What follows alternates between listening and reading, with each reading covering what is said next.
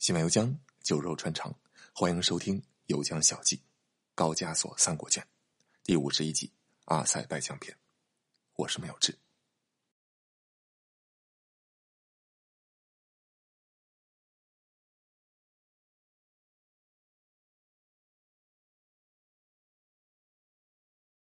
我们接着昨天的话题讲，很多人都会假设啊，说如果安德罗波夫不死。苏联是不是就不会解体？为什么会有此一说呢？因为安德罗波夫是斯大林之后所上台的苏联领导人里面比较有为的一位，起码他不会像戈尔巴乔夫那样瞎改革、胡乱搞。话说，一九八二年，安德罗波夫上任，他刚上任的时候接手的就是勃列日涅夫留下的烂摊子，苏联的贪污腐败、官僚主义。就是在勃列日涅夫在任期间攀升到了顶峰的，社会矛盾激化，木柴已经被勃列日涅夫架得高高的了，就差一把火。好在勃列日涅夫病死了，你要是让他再搞几年，说不定都不用戈尔巴乔夫了，指不定在他期间这个苏联就垮了。所以很多人讲，苏联的倒计时其实不是在戈尔巴乔夫手中开始的，而是在勃列日涅夫手中开始的。和勃列日涅夫不一样，安德罗波夫出身贫寒，多年掌管克格勃，他深深的知道苏联国家目前存在的弊病，所以一上台就着手改革。那么，首先也是最重要的，就是惩治黑恶势力，铁拳反腐肃贪，对中央委员会、部长会议、州级的一把手进行大规模的清洗，大量的勃列日涅夫的旧臣被送进监狱，甚至被枪毙。一时之间，国家风气为之一新。反腐是安德罗波夫最大的功绩。本来他在任时间也短啊，那主要也就这件事真的完成度比较高。那么有人下岗，就还需要有人上岗，把这些空缺给补上。正如他将阿里耶夫带入政治局委员的做法一样，安德罗波夫还从克格勃系统里面选拔了很多人才，去补充。党政机关因为打击贪腐所带来的空缺。对了，从克格勃系统来讲，安德罗波夫还属于普京的老领导。进行这样的人才安置之后，某种程度上，苏联就从一个党政官僚管理的国家，变成了一个警察系统监控的国家。虽然说这种体系有悖于正常的政治运转秩序。但是在当时的情况之下，它无疑是提高了国家行政效率的。我们都知道，军队系统、警察系统虽然有着僵化的弊病，但是它是最讲究服从和效率的。除此之外，安德罗波夫也进行了一定的经济改革，狠抓劳动秩序，加强劳动纪律。你知道，当时苏联都是大锅饭，企业里人人都在磨洋工混日子，混吃等死的这个苏联员工是有的是的。他下放了一定的经营管理权，还投入了更多的资金进行农业建设，经济改革整体做的比较克制啊，很克制，并没有像打击贪腐一样扬刀阔斧。因为他在任期间经济改革进行的有限，只动到了表面，所以很多人说，即便安德罗波夫再多活几年，按照他的这种改革思路，苏联也是没救的。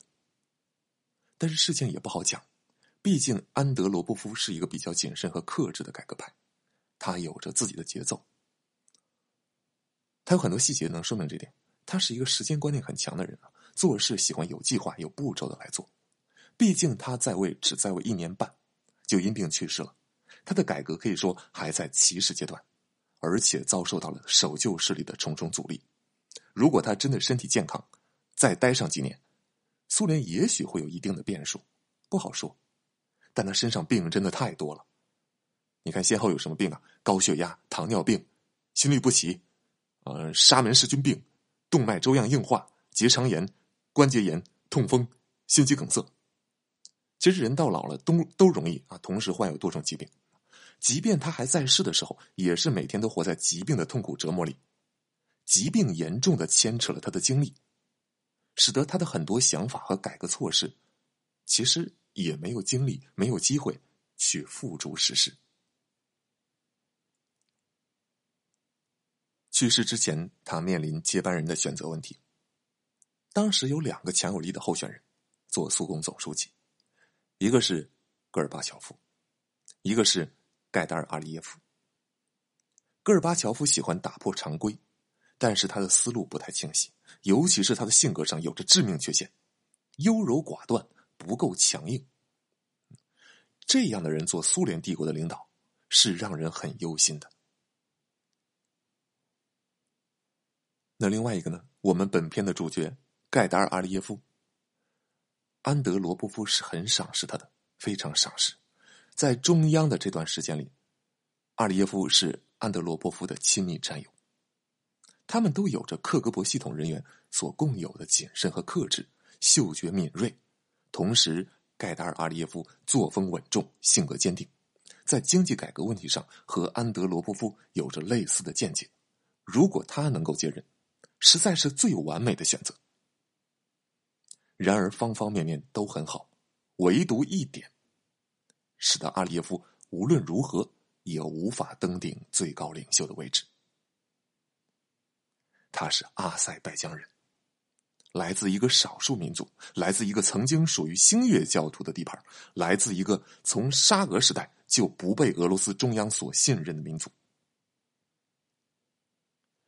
虽然那已经是无神论政权时代了，但是大家毕竟都是东正教走过来的，从上到下，大多数人都不会愿意看到一个来自星月教地盘的人来领导他们。而且外高加索地区一向民族主义氛围浓厚，在斯大林之后，恐怕中央就再也容不得高加索地区出现一个苏联中央的领导人了。斯大林不一样，他是早期的领导人，创业阶段的，现在很难了。就因为他出身这一点上所带有的阿塞拜疆人的标签，使得他无法问鼎苏联最高的权力。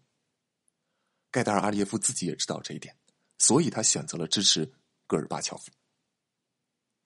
一九八四年二月份，因为肾病加重，安德罗波夫去世了。他只在任了一年半的时间，留下了一个强大的警察机构。去世之前，他建议由戈尔巴乔夫接任总书记的工作，但也只是建议而已。苏共中央政治局委员们一碰头，最后没有把戈尔巴乔夫推出来。而是把七十二岁的切尔年科给推到了台前。那这位新上台的切尔年科总书记，比刚刚病死的安德罗波夫还要苍老，更加的羸弱不堪，病弱不堪。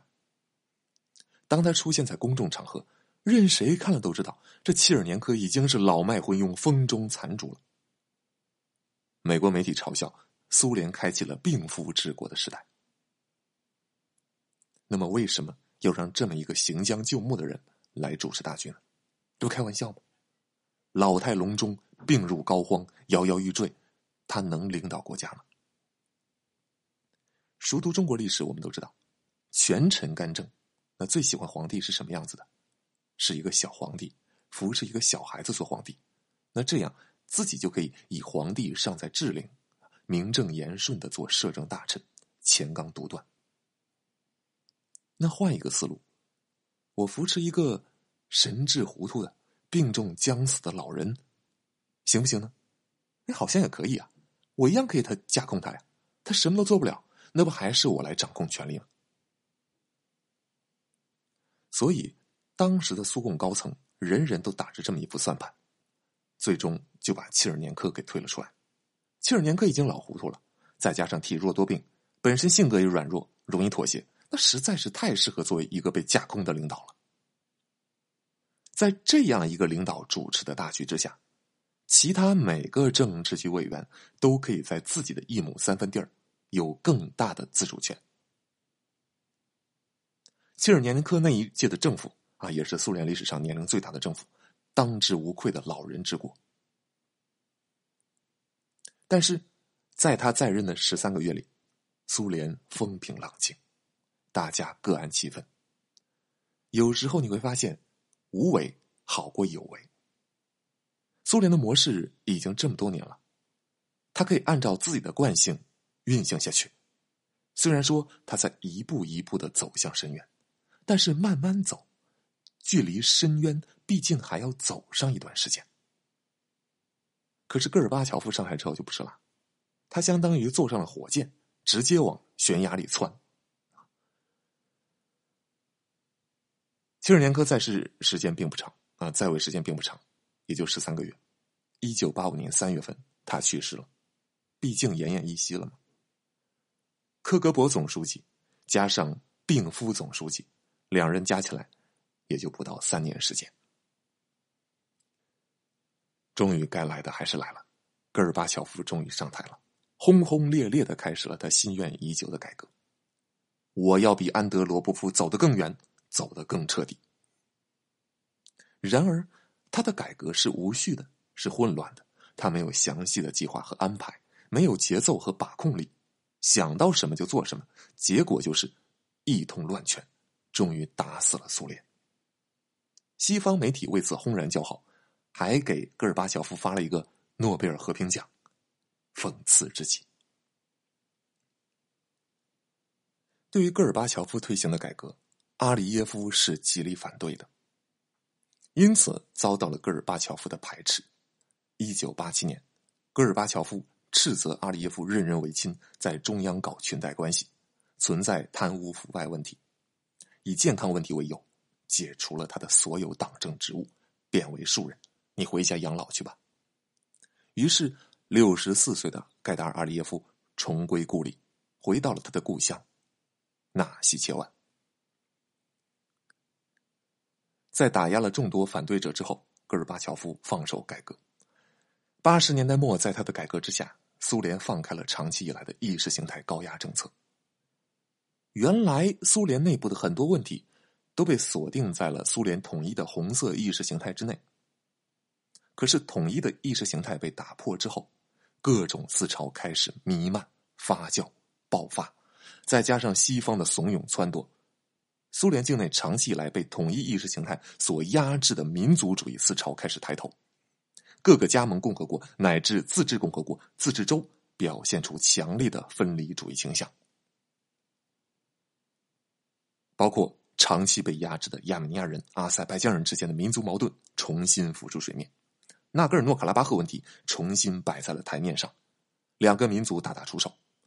一九九零年一月，在巴库。阿塞拜疆人实施了对亚美尼亚人的屠杀，随后苏联军队进驻巴库，对阿塞拜疆人进行了镇压，史称“黑色一月”。阿塞拜疆人对苏联中央的不满由此而攀升到了顶峰。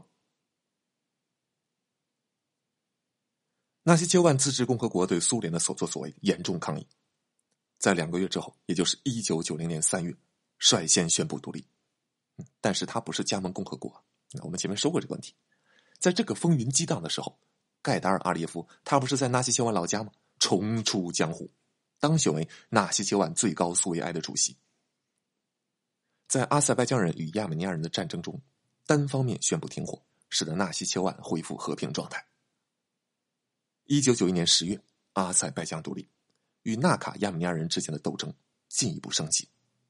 阿塞拜疆独立之后的前两任总统都没有办法妥善的解决纳卡问题。国内外形势波谲人诡，国内人心不安，这两位总统没有办法主持大局，先后下台。那么这个时候，阿塞拜疆有越来越多的民众希望曾经担任过阿塞拜疆第一书记的盖达尔阿里耶夫回来担任总统，主持大局。一九九二年，盖达尔阿里耶夫组建了新阿塞拜疆党，并且担任党主席。一九九三年六月。盖达尔阿里耶夫重返巴库，当选为最高苏维埃主席，发动政变，推翻了第二任总统，代行总统之位。四个月之后，在总统大选中斩获了百分之九十九的选票，成功当选为阿塞拜疆第三任总统。时隔十一年，盖达尔阿里耶夫又重新成为了阿塞拜疆这个地方的一把手，只不过当时是地方上的一把手。阿塞拜疆第一书记，而现在是阿塞拜疆国家的一把手，是一国之总统。一九九四年五月，在俄罗斯调停之下，阿塞拜疆和亚美尼亚纳戈尔诺卡拉巴赫之间签署了比什凯克协定，全方位停火。纳卡问题暂时被冻结了。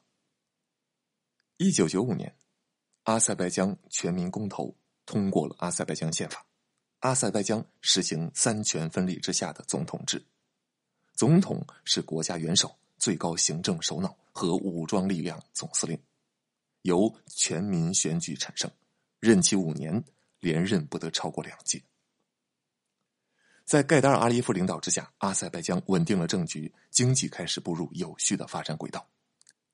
在对外政策上，他实施平衡之道，在西方和俄罗斯之间保持着微妙的平衡，巩固国家独立，提高国际地位，促进经济发展。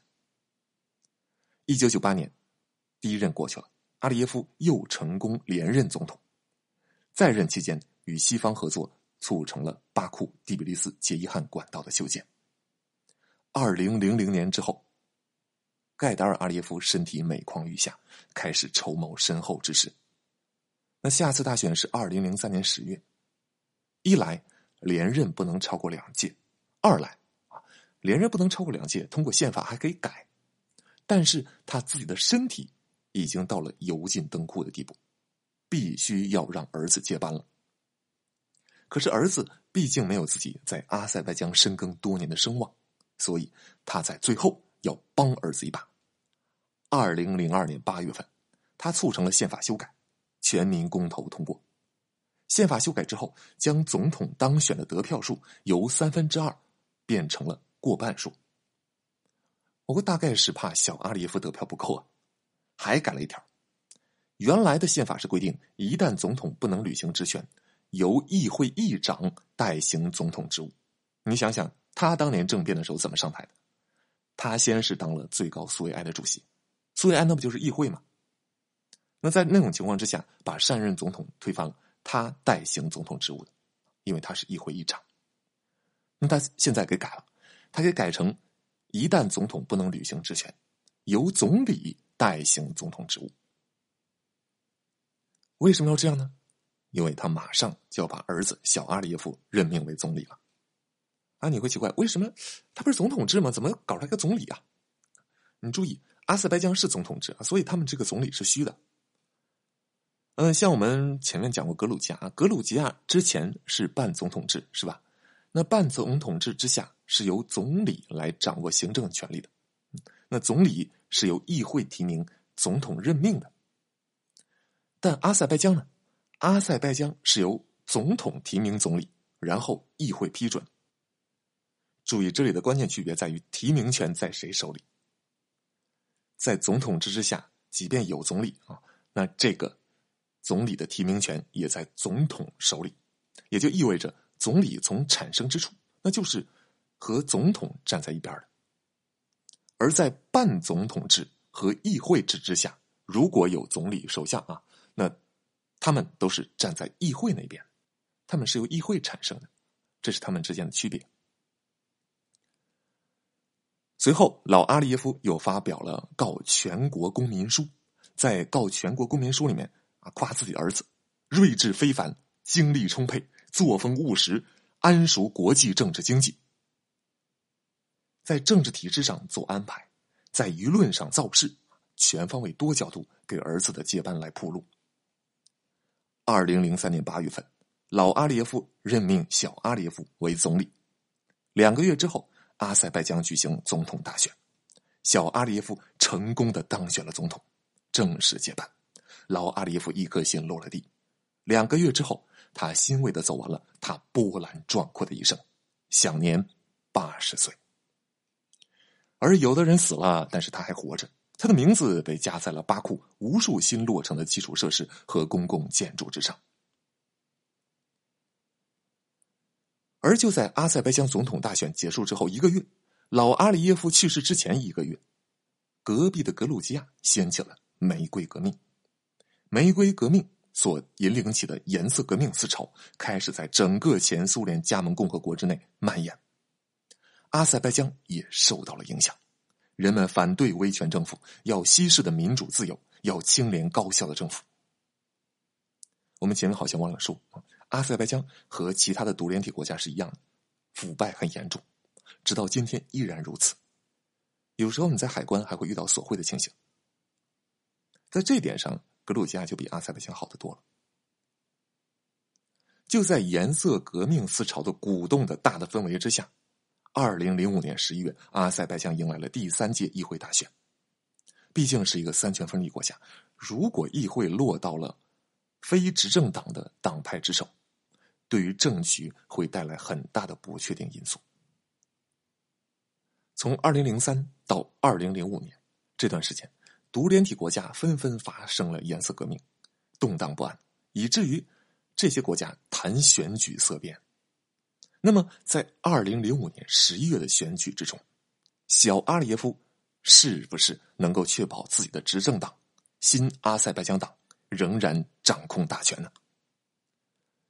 我们先说到这儿，待会儿再接着聊啊。这期放了三张照片，先后是安德罗波夫、老阿里耶夫和小阿里耶夫，对号入座就可以了。